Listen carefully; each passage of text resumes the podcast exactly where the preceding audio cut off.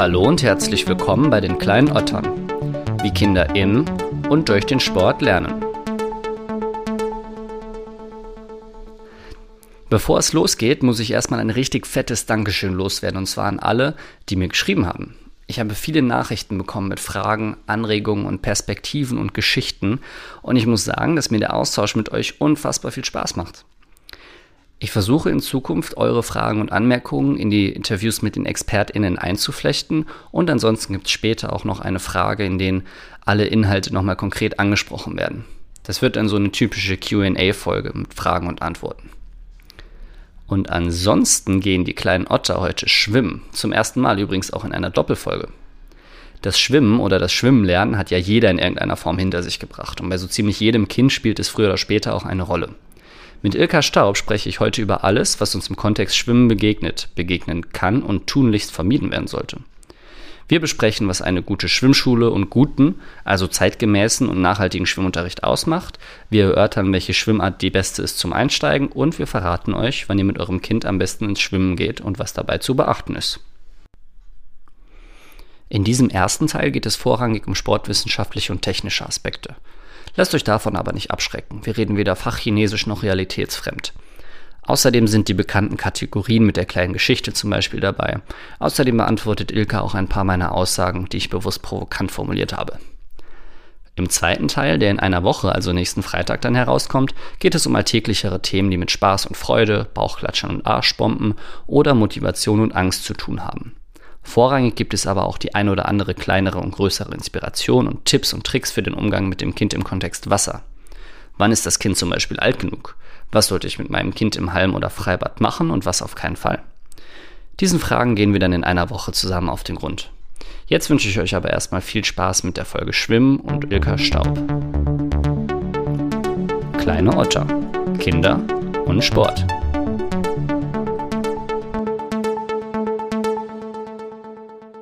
Ilka Staub, schön, dass du dir Zeit für mich nimmst. Sehr gerne, Lukas. Wann und wie hat dich das letzte Mal ein Kind so richtig zum Lachen gebracht? Ja, Kinder haben ja die äußerst tolle Gabe, einen eigentlich ständig zum Lachen zu bringen. Ähm, aber mir fällt eine Situation ein, die äh, im Schwimmbad stattfand. Und zwar gibt es ja die Übungsform Schweben, die wir ähm, mittlerweile sehr gerne, ja früher nannte man es ja noch so toter Mann und mittlerweile nennen wir die ganz gerne Seestern. Und da gab es doch tatsächlich ein Kind im Vorschulalter, was äh, einen Seestern machen sollte und mir dann einen Vortrag darüber hielt, dass Seesterne nicht an der Wasseroberfläche schwimmen, sondern am, ja, am Boden liegen. Ich habe dann nur gedacht und auch, glaube ich, gesagt, ja, dann leg dich halt an den Boden. wir haben ein kleines Experiment draus gemacht, aber das hat mich doch durchaus zum Lachen gebracht. Könntest du einem fünfjährigen Kind erklären, was Schwimmen ist? Ähm, ich, hm, gute Frage. Erklären ist irgendwie nicht mein Ansatz, sondern eher äh, spürbar machen. Und das, glaube ich, kann ich schon. Wie? Hm.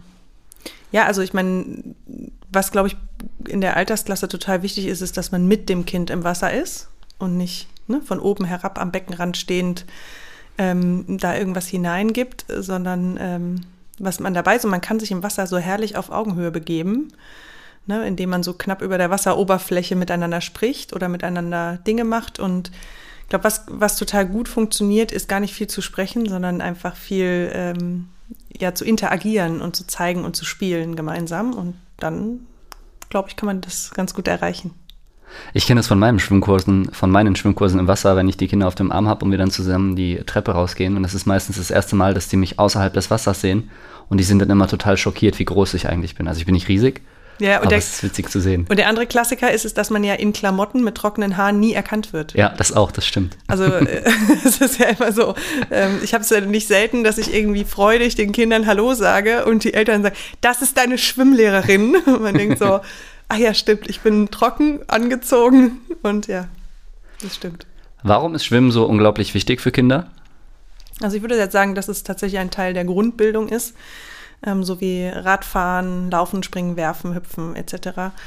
Ähm, und es ist einfach ein unglaublich wertvoller Bewegungsraum, den man sich damit erschließen kann, man Erfahrungen sammeln kann, die man so ähm, ja, also dieses schwerelose Gefühl beispielsweise und auch diese Dreidimensionalität, die man so eigentlich nirgends spüren kann. Oder nirgends ist vielleicht ein bisschen hart, aber ähm, ja, wo es wenig Möglichkeiten gibt, das so zu spüren. Und ähm, ja, also es ist mir ein großes Anliegen, diese Wasserwelt allen zugänglich zu machen und sich darin gerne und, und souverän zu bewegen. Ja. Was sollte ein Schwimmlehrer, wenn du das nicht bist, deinen Kindern beibringen? Ich habe neulich versucht, meinen äh, jüngeren Sohn davon zu überzeugen, dass äh, er vielleicht zu einem anderen, äh, vielleicht als kurze Anekdote, äh, in, äh, dass er möchte jetzt Schwimmtraining machen und ich habe versucht, ihn zu meinen Kollegen zu geleiten. Und dann hat er sich komplett widersetzt und gesagt, ich gehe nicht zu irgendwem anders. Du bist die Einzige und Beste, die mir das beibringen kann. Und dann habe ich versucht, sehr lange mit ihm darüber zu sprechen, dass es da so eine Art Rollenkonflikt gibt. Ähm, naja, war ein bisschen schwierig. Ähm, ja, was möchte ich, dass ihm beigebracht wird oder ihnen ähm, wahrscheinlich tatsächlich irgendwie so eine ähnliche Art der Vermittlung, nämlich über das Fühlen als ähm, und über dieses partnerschaftliche und äh, auch ja motivierende, also so selbstbestimmt motivierende ähm, Unterrichtsformen fände ich irgendwie ganz toll. Und dann könnt ihr den sämtlichen Quatsch beibringen. Der Rest ist, äh, ist, ist frei. Ja, das wäre schön. Was bedeutet das? Wie, wie sähe das in der Praxis aus, was du jetzt meinst? Mm, also ich finde es toll, wenn die Kinder sozusagen den Raum bekommen, sich das Wasser selbst zu erschließen und eigene Entscheidungen fällen dürfen, ähm, in, natürlich in einem gewissen Rahmen, ne? kann ja nicht alles kreuz und quer gehen, ähm, aber dass sie im Grunde, ähm, wenn es die Möglichkeit gibt, eben entscheiden können, ob sie gerade äh, lieber an einer Station zum Beispiel tauchen wollen oder an einer Station springen wollen, zum Beispiel, äh, wenn das möglich ist, oder dass sie ähm, auch hier und, also ne, dass man so Methoden hat, die, äh, die dazu führen, dass die Kinder sich, äh, sich ähm, ja, selbstbestimmt bewegen. Ja, dass sie auch Wünsche äußern dürfen, dass sie Entscheidungen treffen dürfen. Und wenn es nur ist, dass der, äh, sie den roten oder den grünen Ring holen sollen. Also Kleinigkeiten machen das schon sehr, sehr, den Umgang sehr wertschätzend. Genau. Ist das möglich, das so in der Gruppe zu schaffen? Braucht ja. man dafür nicht eins zu eins Betreuung? Nein, auf keinen Fall. Also gerade in der Gruppe ist es total schön, weil ähm, man ja quasi einen, ja, einen Lernanlass oder ein, man kann ja, also nur mal beispielsweise in der Station, wo alle Kinder springen sollen, wenn dann die Kinder entscheiden können, ob sie äh, vom Beckenrand springen, ob sie in meine Arme springen, ob sie ähm, von der Erhöhung springen, ob sie einen, einen Bauchplatscher machen wollen oder was auch immer, ähm, dann reicht das ja schon. Dann können trotzdem alle Kinder springen und ich habe sie alle äh, als Lehrkraft im Blick, selbst wenn es viele sind. Ähm, das Gegenteil davon wäre ja dann zu sagen, nein, alle springen auf die, äh, mit den Füßen zuerst und äh, nein, ich helfe keinem oder ich helfe allen oder ähm, das wäre dann sozusagen das Gegenteil. Aber ja, das geht, klar. Dann würde ich dich jetzt bitten, äh, einmal die kleine Geschichte zu erzählen, die du vorbereitet hast. ich bin schon ganz gespannt. die, äh, die Geschichte, wo äh, ich was von den Kindern gelernt habe. Und da gibt es einige ähm, Sachen, die mir da sofort in den Sinn kommen. Aber ich habe mal einer kleinen Gruppe an Kindern in so einem persönlichen Kontext das Schwimmen beibringen dürfen. Ich durfte die begleiten. Wir haben uns einfach getroffen. Das war so ein bisschen über einen persönlichen Kontakt entstanden, zu einer Zeit, wo ich äh, noch ein bisschen freier war, mit weniger Kinderbetreuung äh, beschäftigt war. Und äh, wir haben uns dann jede Woche getroffen und ähm, die waren dann ähm, schon, was die Grundfertigkeiten angeht, total gut ausgebildet, haben sich sehr frei im Wasser bewegt. Und dann ging es so ein bisschen um den Ausbildungsabschnitt, verschiedene ähm, Antriebsformen zu lernen und sich da mal ein bisschen ausprobieren. Und dann ähm, gab es Kinder, die, oder gab es ein Kind, was eine Schwimmtechnik entwickelt hat. Und äh, die Schwimmtechnik, es wurde sich dann lange darüber unterhalten, ob man diese Schwimmtechnik ähm, den Tintenfisch oder den Blasebalg nennt. Und jetzt können ja mal überlegen, was sie sich darunter vorstellen. Aber nur grob ist, um es zu beschreiben, man liegt, äh, also damals lagen sie auf dem Rücken im Wasser, sozusagen wie so ein Seestern, schwebend und haben dann die Arme und Beine gleichzeitig gestreckt abwärts bewegt, sodass sie dann quasi im Körperschluss äh, da lagen. Ähm, und haben darüber eben Vortrieb erzeugt und haben den dann genutzt, indem sie da kurz innegehalten haben und haben sich dann wieder ähm, gebremst, indem sie die Arme und Beine wieder auseinandergezogen haben und dann das dann später auch noch äh, in Bauchlage probiert. Ähm, solange bis man halt Luft holt, geht das gut. Ähm, und haben das dann auch tauchend probiert und haben sich dann ihres Lebens gefreut und äh, darauf aufbauend dann äh, angefangen, sehr viele andere Tiere auch noch nachzuahmen. Das fand ich irgendwie sehr schön und das ist mir geblieben. Ich erzähle das gerne auch im, im Unterricht, auch den Studierenden. ähm, dass es diese Schwimmtechnik gibt und mache dafür Werbung und lasse sie alle, lasse es sie alle ausprobieren. Das ist so ein Beispiel. Anderes Beispiel, was mir noch einfällt, ist, ähm, es ist ja so, dass die, ähm, das Balancegefühl, das ist ja, ähm, ja mehr oder weniger im, im Ohr ähm, ja, zu verankern oder dieses, diese äh, über, über das System im Ohr sozusagen ähm, ja, zu fühlen. Und dann gab es mal ein Kind, was gehörlos war und es sollte schweben und es schwebte. Und es hatte ähm, die Augen zu, weil es ähm, noch nicht vollständig wassergewöhnt war. Also konnte schon untertauchen, aber war schon noch sehr, sehr ähm, ja, fest sozusagen. Und ähm, das Kind hatte dann Luft angehalten, Augen zu, war sehr verkrampft ähm, und hat nicht mehr realisiert, dass es auf dem Rücken liegt. Und hat gedacht, es kann nicht mehr atmen. Und das fand ich super eindrücklich, weil ich musste die dann wirklich so richtig äh, ähm, an den, ne, irgendwie so, so, so, richtig rappeln, so, ja, hey, du kannst atmen, ist alles cool, du, du liegst auf dem Rücken, nicht auf dem Bauch. Und äh, wir völlig die Orientierung verloren, wo sie gerade liegt. Und das fand ich irgendwie sehr bezeichnend und sehr, ja, umso wichtiger ist, dass man eben dann dieses Vertrauen hat, die Augen öffnet, um sich zu orientieren. Und das hat mir das irgendwie nochmal gezeigt, dass es wirklich wert ist, den Raum und die Zeit zu geben, diesen Ausbildungsabschnitt wirklich vollständig zu beenden. Ja. Ich habe ein paar Aussagen für dich vorbereitet und ich würde die jetzt einfach mal runterlesen und du darfst sie dann kommentieren. Juhu.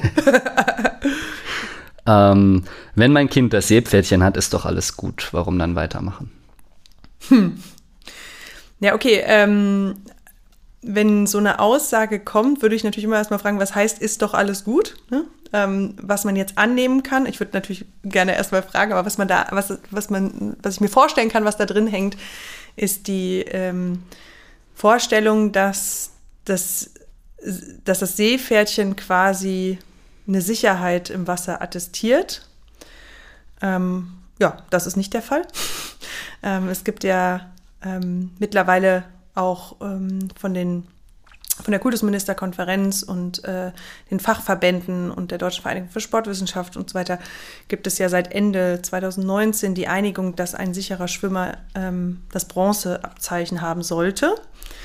Ähm, das heißt, das wäre schon gut, wenn man da im Grunde noch weitermacht. Was man bei diesen Abzeichen immer so ein bisschen auch noch bedenken muss, ist, dass sie, das ist ja eine Vereinbarung ähm, ähnlich wie bei einem Führerschein. Ja, also man, man hat sich geeinigt, äh, was muss ein Mensch können, um eine Fahrerlaubnis zu bekommen.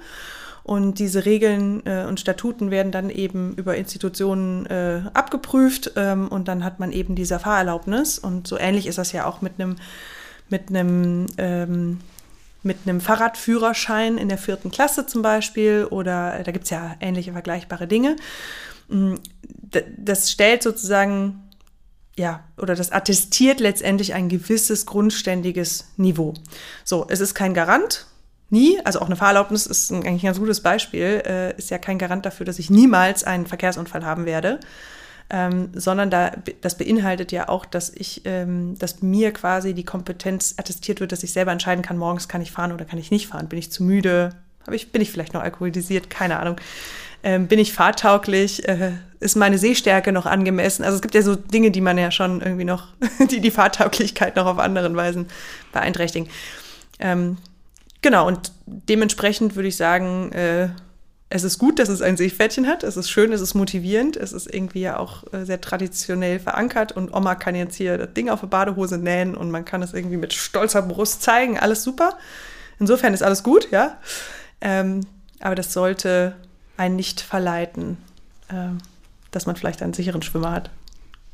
Sprechen wir gleich auch noch ein bisschen detailliert drüber, über das äh, Seepferdchen und andere Alternativen. Aber noch eine Aussage. Viele meiner Freunde sagen, ich kann ein paar Bahnen Brust schwimmen, aber atmen fällt mir echt schwer und kraulen geht gar nicht. ähm, ja, ist bekannt. Liegt äh, wahrscheinlich daran, also was man erstmal grundständig sagen muss, ist, dass die mehr, also das, das Atmen ja schon ein sehr, sehr begrenzender Faktor ist. Äh, und gerade im Schwimmen, also es gibt kaum Sportarten, wo man so in der Atmung eingeschränkt ist, wie das halt dann eben im, beim Schwimmen oder in Wassersportarten der Fall ist. Ähm, ist ein Klassiker, Atmung ist eine Grundfertigkeit, kann man direkt sagen, okay, deine, äh, schwimmerische Grundbildung scheint dann dementsprechend noch an der Stelle noch nicht so ausgereift zu sein. Ist übrigens was, man super schnell auch lernen kann. Also ist jetzt nicht, ist keine Rocket Science. ähm, ja, und was man natürlich auch sagen muss, ist, ähm, das Brustschwimmen hat den Vorteil, vor allem eines erwachsenen Körpers, dass viele Körperteile eingetaucht sind. Dementsprechend ist der Auftrieb sehr groß und es ist eben möglich, den Kopf dauerhaft über Wasser zu halten. Der Trugschluss an der Stelle ist, äh, aber gut, das ist jetzt nochmal eine andere Diskussion, dass das bei Kindern eben meist noch nicht der Fall ist, weil der Kopf noch viel größer ist. Ähm, aber nichtsdestotrotz ist es dann eben so, wenn ich das dauerhaft oder als frühzeitig gelernt habe, dann ähm, bin ich es quasi gewöhnt, meinen Atemrhythmus nicht an das Wasser anpassen zu müssen. Dementsprechend ähm, ja, habe ich eben diesen Teil der schwimmerischen Grundbildung noch nicht äh, absolviert. Genau. Und ähm, um kraulen zu lernen, muss man das also nachholen. Und dann ist es sicherlich auch äh, durchaus möglich, auch in jedem Alter übrigens noch, noch das Ganze zu lernen. Auch da gehen wir gleich nochmal drauf ein. Aha. Aber vorher habe ich noch eine Aussage und zwar, mein Kind hat gar keinen Bock auf Wasser. Ich finde es aber total wichtig. Was soll ich denn da machen?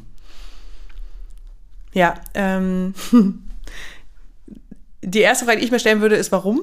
Weil das, äh, also woher kommt das? Ist das irgendwo, ähm, gab es da bisher wenig Berührung und muss man das vielleicht einfach nochmal irgendwie mal anbahnen? Oder gab es irgendwelche Ereignisse oder ist irgendwas passiert? Also das wäre schon eine wichtige Frage. Ähm, weil grundsätzlich kommen Kinder natürlich recht früh schon ähm, zu Hause mit Wasser in Berührung und ähm, es gibt also Badewanne, Duschen, so die Klassiker. Aber auch so dieses Bild, ich weiß nicht, ähm, ob es das von dir auch gibt, aber es gibt äh, von vielen Menschen ein Bild, wie es in Kindertagen mit ein, zwei Jahren auf dem Balkon sitzt, meist nur mit Windel oder gar nicht begleitet und irgendwie im Wasser rumplanscht, so in so Schüsseln. Also der Klassiker. Ähm, Wenn es warm wurde, hat meine Mutter mich dann auf den Balkon gesetzt und mich da planschen lassen. Dementsprechend ist schon ein bisschen verrückt, dass es da Kinder gibt, die sagen, gar keinen Bock drauf. Ähm, nichtsdestotrotz ist es, wenn es dann so ist, ähm, ja, wichtig, dass man dem eben dann Zeit und Raum gibt, äh, da eine Annäherung zu schaffen. Ne? Was da helfen kann, ist, ähm, also dem Raum zu geben, ähm, eben vielleicht sogar mit solchen Sachen, dass man nochmal in der Badewanne irgendwie anfängt zu spielen. Ähm, was auch hilft, ist, äh, Lieblingsgegenstände mit ins Wasser nehmen zu dürfen oder vielleicht auch einfach mal, das ist ja immer so spannend, irgendwie auch zu Hause mal irgendwie die Plastikbecher auszupacken oder irgendwie Schüsselchen, die jetzt vielleicht nicht unbedingt kaputt gehen können, ähm, zu nehmen und dann eben einfach auch mal zu schütten, zu experimentieren und das Wasser mal in allen Facetten ähm, fühlen zu dürfen, bevor man dann aufgefordert wird, da einzutauchen, weil das ist schon, das ist, der Weg ist für manche eben tatsächlich noch etwas weiter und äh, das ist aber nicht schlimm. Das heißt nicht, dass man den Weg nicht gehen kann. Und am Ende gibt es trotzdem, und das gibt es immer wieder, Kinder, die sehr freudvoll äh, schwimmen gelernt haben, die dann sagen, ja, äh, ist jetzt trotzdem nicht mein Happy Place. Sowas gibt es auch, ne? aber ähm, dann ist das eben so. Sprechen wir kurz über die Grundfertigkeiten. Das Wort ist jetzt schon ein paar Mal gefallen. Was ist es eigentlich genau? Also was hat es damit auf sich? Also das Wasser hat ja spezifische Eigenschaften, die sich durchaus von den Eigenschaften von Luft und dem Boden, auf dem wir rumlaufen, ja unterscheiden. Zum Beispiel, also ist nass. Oh ja, ist nass, genau, ist nass, äh, ist, hat eine viel höhere Dichte. Das heißt, wenn man äh, einen Arm zum Beispiel, keine Ahnung, wenn man zum Beispiel einen Arm äh, durch die Luft wedelt, hat man weniger, spürt man deutlich weniger Widerstand, als wenn man das im, im Wasser macht. Ähm, und diese Dichte, die hat eben, macht ganz viele Dinge, nämlich beispielsweise, dass man mehr Widerstand hat, ähm, aber eben auch, dass es möglich wird, äh, einen Auftrieb zu nutzen. Ne? Das heißt, das ist eine Kraft, die quasi der Gewichtskraft entgegensteht und äh, die zu so einem Schwerelosigkeitsgefühl führt. Ähm, das heißt ja nicht, dass die Gewichtskraft nicht mehr da ist, sondern dass es einfach eine Kraft gibt, die das auffedert und auffängt. Genau, und ähm, das ist, das führt eben dazu, dass wir uns anders bewegen können und auch müssen, als es an Land der Fall ist. Ähm, Beispiel, ein Beispiel hierfür zu nennen ist, wir verbringen ja ungefähr das erste Lebensjahr äh, damit, äh, endlich äh, von der horizontalen in die vertikale zu kommen, also sich aufzurichten, hinzusetzen, hochzudrücken, am Ende ähm, vorwärts zu bewegen, aber eben auch zu stehen und zu gehen. Und dann kommt irgendwann das Wasser und auf einmal wird man dazu aufgefordert, sich auf einmal wieder hinzulegen. Und zwar so richtig.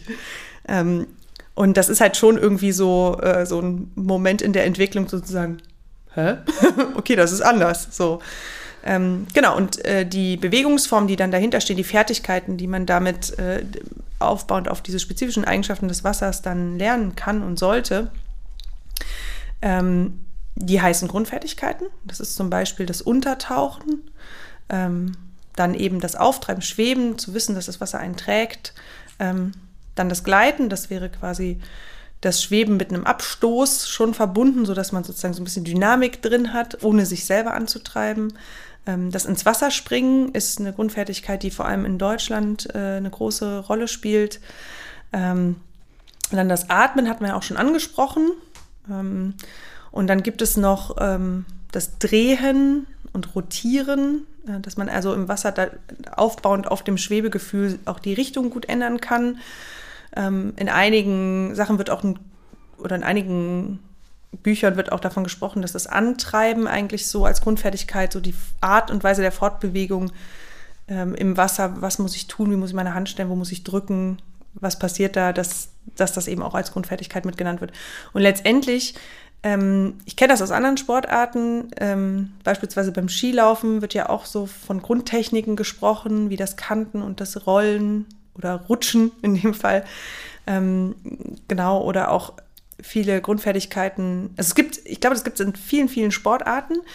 Ähm, es gibt aber auch viele Sportarten, wo das nicht extra neu erlernt wird, sondern wo das Teil der Entwicklung ist. Ne? Also in Leichtathletik ähm, ist nicht damit beschäftigt, den Kindern erstmal Laufen und Rennen und Hüpfen beizubringen, sondern das können die, das bringen die alle mit aufgrund ihrer Entwicklung. Und im Wasser ist der, ist das eben mal oder ja, vielleicht noch nicht geschehen. Das heißt, um nochmal so eine kleine Brücke zu der Aussage von eben zu schlagen, wenn ich jetzt sehe, meine Freunde, mit denen ich im Wasser bin, die können vielleicht nicht so gut kraulen oder sowas und das mit dem Atmen klappt nicht so gut, dann kann ich mir diese Grundfertigkeiten nehmen und bei jeder einzeln mal schauen, ob sie oder da vielleicht mal hängt und dann kann man ja auch separat dran arbeiten. Sind die so, ordne ich das gerade richtig ein? Ja, genau, korrekt. Ähm, ich würde sogar so weit gehen zu sagen, immer dann, wenn es bei älteren oder bei ne, schwimmfähigen Kindern, Menschen, ähm, immer dann, wenn so ein Plateau erreicht ist, also immer, wenn man dann das Gefühl hat, okay, ich habe jetzt irgendwie ganz viel Technikübung gemacht, ich komme nicht weiter, ähm, dann lohnt sich da ein genauer Blick und meist, also wenn man das zum Beispiel auf Video aufzeichnet oder sich da mal eine Rückmeldung holt oder so, und in meisten Fällen ist es ein Rückgriff auf die Grundfertigkeiten. Zum Beispiel das Atmen, das hast du ja eben gesagt. Ähm, oft auch die Wasserlage, ne, dass so irgendwie so dieses Untertauchen noch so oder dieser Reflex, sich so aufzurichten, noch so da ist ähm, dass man sich nicht wirklich ablegt äh, und dementsprechend dann eben ähm, dann die Beine absinken und man irgendwie eher, auf, eher aufrecht im Wasser ist. Ähm, ne? So Wasserlage nennt man das dann ähm, und solche Sachen, das ist ähm, eigentlich, ja, ist immer sehr, sehr wichtig. Und auch das Gleiten beispielsweise, ähm, mal zu wissen, dieser Widerstand ist ja da und irgendwann muss ich ja lernen, den Widerstand zu minimieren. Also zu gucken, ähm, wie komme ich, also erstmal Kosten sparen, ist ja wie zu Hause bei der, beim Kauf der neuen Waschmaschine, erstmal mal ein bisschen Kosten sparen, bevor man dann irgendwie investiert und sagt, gut, und jetzt hat es die Waschmaschine getan, jetzt kaufen wir nochmal ein Modell, was weniger Kosten frisst. Ähm, und das wäre dann quasi Widerstände zu nutzen und den Antrieb zu verbessern. Ja, aber es ist sehr, also die Grundfertigkeiten liegen letztendlich allen Bewegungen zugrunde. Und je besser das Fundament, ne, desto ähm, desto mehr kann ich damit machen, desto wendiger bin ich. Soll mein Kind zuerst Kraul oder Brust lernen? Puh, ähm, bei dieser, es ist ja eine sehr, sehr viel diskutierte Frage. Die erste Schwimmtechnik ähm, wird auch in der Literatur häufig geführt. Ähm, ich würde sagen, das ist ganz abhängig von deinem Kind. ähm, spricht oder will meinen, wenn man im Grunde sich widmet und äh, eine gewisse Wassergewöhnung zulässt und dann eben auch äh, die Auseinandersetzung mit dem Wasser hinsichtlich der Grundfertigkeiten ähm, bearbeitet hat und dann erst würde dann würde ich erst den Schritt gehen, also wenn das Kind dann schwebt und gleitet äh, und jetzt der Vortrieb wichtig wird, würde ich erst den Schritt gehen, ganz vielfältige und unterschiedliche Bewegungen zu lernen, die ähm, ja, vielleicht noch gar nicht so unbedingt wie das olympische Brustschwimmen, das olympische Kraulschwimmen äh, oder auch das olympische Rückenschwimmen aussehen, ähm, darüber Bewegungserfahrungen zu sammeln. Und dann ähm, kommt ja so der Moment, wenn man dann vielleicht auch schon so eine erste Schwimmbahn bewältigt hat und irgendwie ähm, schon so ein gewisses grundständiges Können vor, vorweist, wo man dann irgendwie sagt, okay, und jetzt könnten wir jetzt, können wir uns mal diesen äh, Techniken widmen, denn die haben ja auch ihre Berechtigung, die sind halt ziemlich ökonomisch. Ähm, dann äh, kann man gucken, was dann, was vielleicht dann auch vorliegt, wie die Gruppe aussieht, was, ne? Es gibt ja Kinder, die sehr geprägt sind von dem Brustbeinschlag, weil sie den immer und überall sehen, bei Oma, Opa irgendwie total oder auch bei der Fußstellung sieht man das manchmal. Es gibt so die Kinder, die gerne eben treten mit den angezogenen Füßen und es gibt die Kinder, die da total entspannt sind in den Füßen und eher schlagen, also so einen Wechselbeinschlag machen.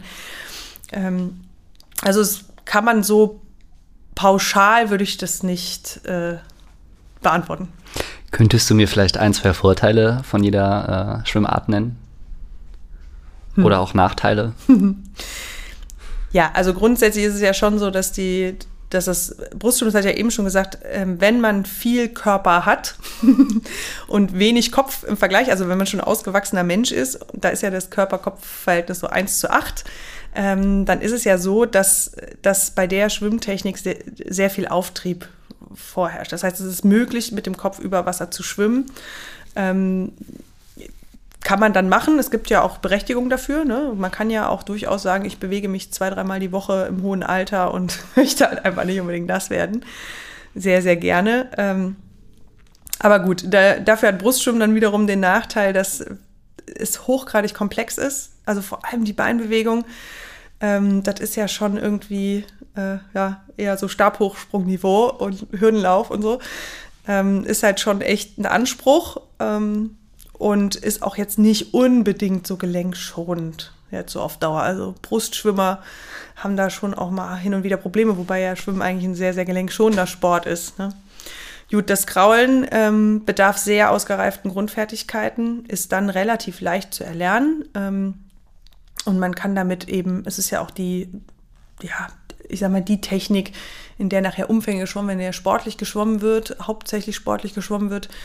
Ähm, ja, also es gibt, ähm, hat natürlich den Nachteil, dadurch, dass ich im, dadurch, dass ich diesem Wasser atemtechnisch so ausgeliefert bin, muss ich eben auch sehr weit entwickelt sein. Also es kann einfach nicht jeder äh, so, so direkt lernen. Ähm, also es kann jeder lernen, wenn man sich die Zeit nimmt, dann eben die Grundfertigkeit, eine schwimmerische Grundbildung noch so ein bisschen aufzuarbeiten. Aber äh, kann dann eben durchaus komplizierter sein äh, für, den, für den einen oder anderen. So kann man es vielleicht sagen ähm, ich meine, wir haben, wenn man jetzt Schwimmen sportlich denkt, wir haben nur vier Schwimmarten. So viel ist das gar nicht. Insofern, wenn man irgendwann den Drive verspürt, aufbauend auf einer guten schwimmerischen Grundbildung irgendwie schwimmsportlich tätig zu sein, ob das nun leistungssportlich ist oder ob das freizeitsportlich ist, ähm, wäre mein persönlicher Ansatz immer eher, also gerne alles zu lernen irgendwann, so vielfältig zu sein, weil das kann schon echt stupide sein. ja, so würde ich es vielleicht ja, so kann man sagen. Ja, ich bin einverstanden. das ist doch gut. Das passt schon. Wenn der Schwimmlehrer hier einverstanden ist, dann habe ich alles richtig gemacht. äh, ja, die ähm, schwimmerischen Grundfertigkeiten, die spielen eine große Rolle als äh, Grundlage oder als Fundament. Hier würde ich gerne eine Brücke zum Seepferdchen schlagen. Was genau macht das Seepferdchen denn eigentlich dafür, dass die Grundfertigkeiten erlernt werden? Oder inwieweit prüft das Seepferdchen die Grundfertigkeiten? Ja, also in der neuen Prüfungsordnung, ähm, also das ursächliche Seepferdchen ähm, beinhaltet das äh, Ertauchen eines, Schul eines, boah, eines Ringes, was in Schultertiefe liegt, also auf dem Boden und das Wasser ist schultertief. Ähm, das heißt, man muss im Grunde so einen Ring bergen. Das ist ja das Untertauchen, was damit abgeprüft wird. Des Weiteren muss man ja dann eine Schwimmbahn bewältigen, ähm, beginnend mit einem Sprung ins Wasser.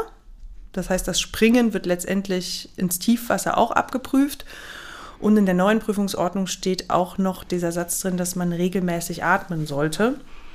Der, ähm, den ich sofort unterschreibe, äh, weil natürlich ohne regelmäßig zu atmen würde man wahrscheinlich nie auf der anderen Seite ankommen. Ähm, es ist nicht so ganz klar formuliert, was das heißt äh, und wie das geprüft werden soll. Ähm, wenn, ja, an der Stelle ähm, ist es eher ein Hinweis auf die, auf die Grundfertigkeit Atmen. Ähm, um überhaupt so eine Strecke bewältigen zu können, wie gesagt, muss ich natürlich atmen. Und äh, vermutlich ist es in die Richtung gemeint, dass es meint, dass man regelmäßig auch in das Wasser atmet oder den Kopf ins Wasser macht. Und das finde ich gut, weil ähm, das zeigt eben eine deutliche Entwicklung der Kompetenz Atmen. Ähm, eine Sache, die mir persönlich aufgefallen ist, ist, wenn man den Anspruch hat, dass sie regelmäßig unter Wasser ausatmen. Das ist so aus meiner eigenen Erfahrung mit äh, Kindern im Wasser etwas, was ähm, sehr, sehr schwer zu vermitteln ist, was ähm, ja oft nicht ankommt, weil die Kinder, glaube ich, auch den Nutzen da nicht immer sehen und es nicht so richtig begreifen, weil die, die Schwimmstrecken, die sie da bewältigen müssen, sich ne, noch nicht so zu optimieren sind mit einer richtigen Atemtechnik. Was aber auch dazu führt, dass das Atmen als solches oft vernachlässigt wird. Ähm, ist ja auch etwas, was man so von Überwasser nicht unbedingt sieht. Also wir haben mal eine Studie gemacht, wo wir, ähm, wo wir sowas auch abgeprüft haben und da gab es äh, große Unstimmigkeiten, hat das Kind jetzt unter Wasser geblubbert oder nicht. Es ist also von Überwasser super schwer zu sehen, was dazu führt, dass ich bei meinen Schwimmkursen immer gerne mal auch eine Schwimmbrille aufsetze und gucke, was machen die eigentlich da unter Wasser. Und dann, wenn man das mal macht, dann bin ich immer selber auch immer überrascht, wie wenig da unter Wasser wirklich geblubbert wird. Obwohl man irgendwie denkt, ja, wir haben schon hundertmal geblubbert, das wird schon. Ne? Also es ist ja unterschätzt. Gut, aber ansonsten, ähm, das Seepferdchen beinhaltet definitiv bislang kein Schweben und kein Gleiten, kein Rollen. Ähm, ja, in Form von Antreiben natürlich schon. Äh, ja, da fehlt schon noch ein bisschen was. Ich finde es ein bisschen schade, dass genau dieses Auftriebsgefühl fehlt, weil ich das für sehr, sehr fundamental halte, um eine gewisse Entspannung im Wasser zu haben, um eine gewisse Souveränität eben da auch äh, hinzukriegen. Ja, das fehlt. Ist mein Kind denn automatisch sicher im Wasser, wenn es das Seepferdchen hat? Kann ich das dann unbeaufsichtigt äh, am See spielen lassen? Nee, genau. Nein, nein, also das, äh, das ist ja, das ist die Diskussion mit dem Führerschein, die wir vorhin hatten. Ähm, das auf gar keinen Fall. Ähm, man muss sich auch die Frage stellen, ob, selbst wenn ein Kind dann ein Bronzeabzeichen hat und das nach, den, nach der Vereinbarung als sicherer Schwimmer gilt, muss man sich dennoch die Frage stellen, ob man sein Kind dann unbeaufsichtigt spielen lässt. Ähm, vielleicht dazu zwei Gedanken. Einmal der Übertrag von dem, was man in einem normierten Schwimmbad ohne Wellen, ohne Strömungen, mit immer klarem Wasser und gleichen Bedingungen gelernt hat, in ein freies Gewässer ist nicht so trivial, beziehungsweise da gibt es sehr, sehr viele Studien darüber, dass das sehr, sehr schwierig ist. Ähm, führt in manchen Ländern übrigens dazu, dass ähm, da auch Schwimmunterricht, äh, in Norwegen zum Beispiel, man die Schwimmunterricht im Fjord, ähm, dass man das, äh, dass man sich dessen so bewusst ist, dass man sagt, wir müssen da mehr ins Freiwasser gehen. Das ist in Deutschland überhaupt nicht der Fall. Ähm, das würde unter unseren Sicherheitsregularien wahrscheinlich auch überhaupt nicht gehen. Schulen auf einmal im Freiwasser.